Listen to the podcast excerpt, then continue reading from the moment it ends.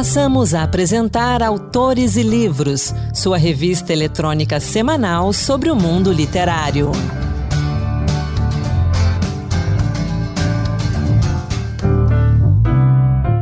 Olá, sou Anderson Mendanha e bem-vindo a mais uma edição extra do podcast do Autores e Livros, a revista literária da Rádio Senado. Neste programa, você acompanha a segunda parte da entrevista que fiz com o professor Robervan Barbosa de Santana, ele que é autor de O Brasil Espanhol, livro que fala do período em que o Brasil esteve sob o comando da Espanha. Nesta conversa, ele fala da relação da Espanha e Holanda, o que levou à ocupação holandesa no Nordeste, e também sobre a presença das famílias de origem espanhola aqui no Brasil. Vamos ouvir. Entrevista. Estamos conversando com o professor Robervan Barbosa de Santana, autor do livro O Brasil Espanhol, que aborda o que aconteceu no Brasil nos, nos 60 anos em que o país esteve sob o poder luz espanhol, entre 1580 e 1640. Professor, uma coisa bem interessante no livro é quando o senhor comenta sobre a questão da invasão da Holanda em Pernambuco. Se o Brasil não fosse espanhol naquele momento, a gente não teria essa invasão e a gente não teria influência holandesa ali naquela região? É, a questão é que, sendo Portugal um país agora anexado à Espanha, então Portugal ganhou novos inimigos, porque havia um acordo comercial entre Portugal e Holanda, mas só que a Espanha era inimiga da Holanda. Então, uma vez que Portugal está anexado à Espanha, então esse, digamos que inimigo, uhum. ele passou a ser, digamos, vulnerável. O Brasil ficou vulnerável à ocupação holandesa. Respondendo assim a pergunta, por que que aconteceu de os holandeses virem para o norte, sobretudo nordeste, onde estava concentrado a, a, a economia açucareira? Porque justamente havia, havia acordos entre Portugal e, e, e Holanda, e uma vez que Portugal agora pertence à Espanha, então ele, a Holanda começou a querer, digamos que tomar o que era dela, das ilhas ocidentais, né, das, das companhias. Uhum. Isso foi um período, um determinado trecho do Brasil, não foi no Brasil inteiro, inclusive aqui no estado de Sergipe também teve uma ocupação holandesa, tomada de São Cristóvão, e essa permanência não foi tão impactante no sentido de que houvesse um, um, agente transformador do espaço, pelo menos em alguns, alguns pontos do, do Brasil, né, como como foi Portugal. Outra coisa interessante que o senhor comenta no livro é a questão da relação de Portugal com os estrangeiros, que Portugal fazia acordos que permitia que estrangeiros fizessem comércio, por exemplo, em algumas partes da costa brasileira, e a relação da Espanha com esses estrangeiros. Que diferença a gente tem nesse tratamento aí com os comerciantes de outras nações? Essa primeiro com a palavra estrangeiro, né? O que para a gente não é tão estranho assim a, a cultura ibérica. Do que, que eu estou falando, né? A cultura ibérica que corresponde à ascendência latina de Portugal uhum. e Espanha, há uma aproximação linguística. Então, no, durante a União Ibérica eram proibidos esses, digamos que estrangeiros que não tivessem, digamos que a, a isso foi um determinado recorte temporal, não vou lembrar exatamente o tempo agora, mas uh, não eram considerados estrangeiros os, os espanhóis, por exemplo, sobretudo os espanhóis da, da região da Galícia, em que ali uh, que fazia, faria fronteira, que fazia fronteira com a região do Minho, por exemplo, lá em, lá em Portugal. Tanto é que na questão da migração, é, muitos espanhóis da Galícia se misturavam com os portugueses e viam como se fossem portugueses mesmo. Sobretudo porque ali na região da Galícia, eles além do, do castelhano, eles também falam o, o galego, né? Que, que, deu origem ao que nós falamos hoje. O, era o galego português, a língua dos trovadores, uhum. e, e, deu origem à nossa, à nossa língua portuguesa. Então, assim, não, não, não seria considerado um estrangeiro que fosse ibérico, de uma maneira mais simples, né?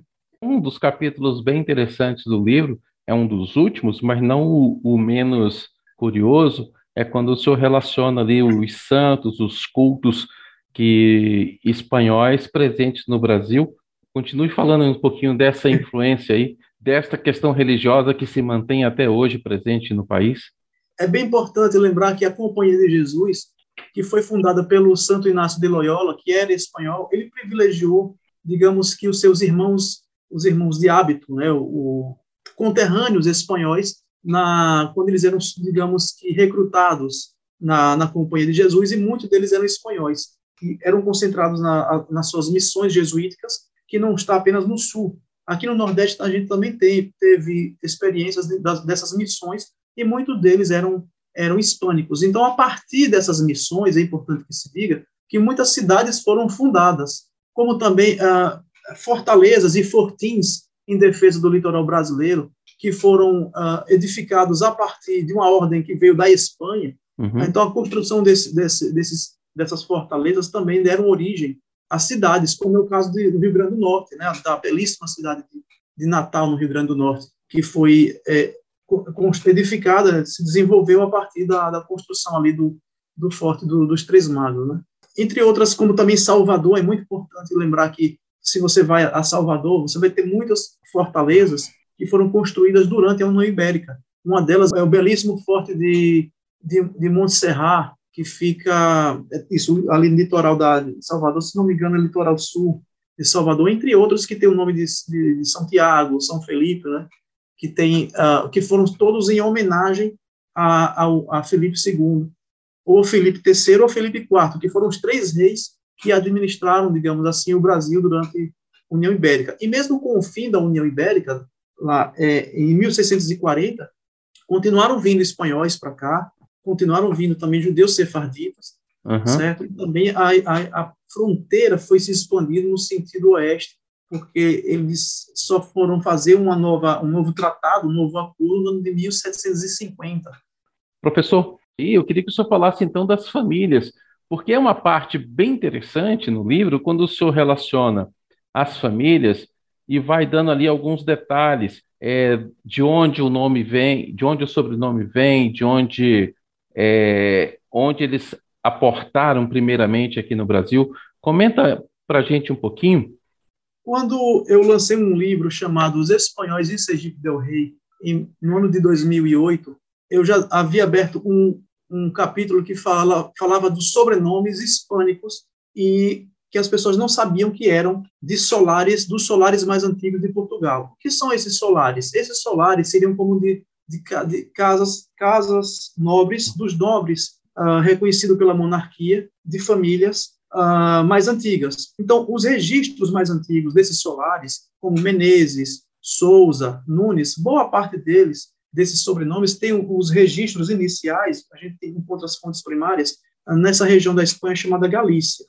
Então, uh, vai dizer que não tem uma, uma, um viés português, vai dizer que não tem uma, uma linhagem portuguesa. Sim, nós temos uh, também solares portugueses, mas os, os, mais antigos, boa parte deles, vieram da, da, da Espanha, da região da, da, da Galícia. Então, muitas dessas famílias vieram para o Brasil e muitos desses sobrenomes foram aportuguesados. Então, quando uma pessoa se chama Núñez, em espanhol, por exemplo, ele uhum. pode ter aí, na verdade, é, sido aportuguesado para Nunes. Uma pessoa que é da região de Aragón, da Espanha, da comunidade autônoma de Aragón, no Brasil ele vai se chamar Aragão, certo? Então, muitas dessas famílias que, que eu coloquei no meu primeiro livro, uh, Os Espanhóis em Sergipe del Rei, uh, foram com base no Dicionário das Famílias Brasileiras, dos dois tomos do, do Dicionário da, das Famílias Brasileiras. E aí muita gente uh, me perguntava se o seu sobrenome, se o sobrenome de, de, dos, dos, leitores eram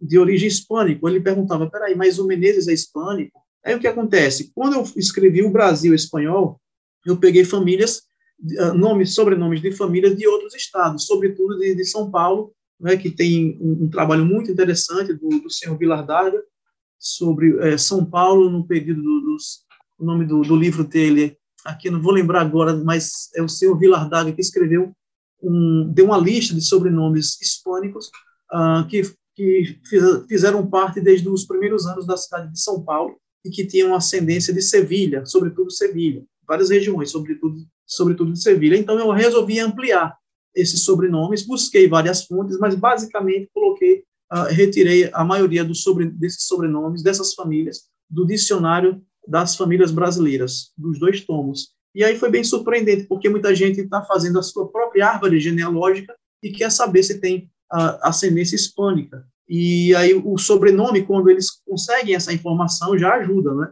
Mas não é uma uhum. prova cabal, né? o que eu digo, sempre digo para as pessoas assim: ah, seu sobrenome é Menezes, seu sobrenome é Souza, seu sobrenome é Vila Lobos. Ótimo. Então há uma grande chance de você ter uma ascendência aí hispânica, mas tudo requer aí uma uma pesquisa mais aprofundada, Sim. porque nós sabemos que uma pessoa pode herdar o sobrenome uh, de diversas formas. Né? No, no, no, Brasil colonial, isso foi muito comum, você colocar um nome uh, sem, um, sem um critério. Descobri também na, na pesquisa né, que se, num caso de uma, vamos dizer assim, de um engenho, em que a pessoa não tinha um sobrenome, uh, o trabalhador daquele engenho não tinha um sobrenome que eles consideravam como cristão, por exemplo, eles poderiam colocar o nome do dono do engenho. E aí a pessoa herdava uhum. o, o, sobrenome do, lá do dono, mas não tinha ascendência sanguínea com, com, essa, com essa pessoa. Então, resu, re, respondendo a sua pergunta, eu achei interessante. Eu coloquei muitos sobrenomes aqui, acho que tem umas 30 ou 40 páginas só de sobrenomes, para justamente tirar a dúvida dessas pessoas. Entendeu? Professor, para a gente encerrar, o ouvinte que se interessou pelo Brasil espanhol como é que ele faz para adquirir esse livro? Como é que ele faz para entrar em contato com o senhor e conhecer mais sobre esse período? Ok. Quem quiser obter o livro O Brasil Espanhol, pode entrar aí comigo na minha, no meu perfil do Insta, que é o arroba Robervan Santana. E eu já vou garantir que eu vou ampliar minha mídia de divulgação desse livro, porque nós teremos, já está sendo trabalhada uma versão uh, digitalizada. Né? O livro já está sendo revisado ele vai ter uma, agora uma não só sua versão impressa como digital, como também uma versão em espanhol. Porque eu já tive a oportunidade de dar uma palestra em, em Sevilha e Salamanca, na Espanha, sobre os, o, os espanhóis em Sergipe del Rei, e aí quando eu for dar de novo uma palestra lá na, na Espanha, uh, seria interessante que esse livro já estivesse em espanhol. Então, respondendo a sua pergunta, a, na atualidade, pode entrar em contato com na minha mídia social, que é o arroba Robert Van Santana, entre em contato comigo, uh, para que possa obter o livro impresso. Mas, se quiser ter, é, ter o livro digitalizado, esperar só um pouquinho, que até junho, no mais tardar, vai ter a versão do livro digital em português, a versão do livro digital também em espanhol, e uma pequena tiragem né, da, segunda, da, uhum. da segunda edição. Então, vai ser bem interessante. E, claro, que se quiser não quiser obter o livro e quiser conversar comigo sobre a pesquisa, sobre uh, as coisas que eu descobri, quiser somar informações também, vai ser muito bem-vindo. Né? Professor Robert Barbosa, obrigado pela sua participação aqui conosco no Autores Livros. Parabéns por esse projeto. Obrigado pela participação. Eu que agradeço. Desejo um dia maravilhoso para todos. Até a próxima. Hasta la vista. Essa então foi a segunda parte da conversa que tive com Robervan Barbosa de Santana, autor de O Brasil Espanhol, sobre o período em que o Brasil esteve sob o comando da Espanha. A primeira parte dessa conversa está no programa dessa semana, que destaca a relação entre o Brasil e a Espanha durante a União Ibérica. Esse programa está disponível no feed e no nosso site senado.leg.br/rádio.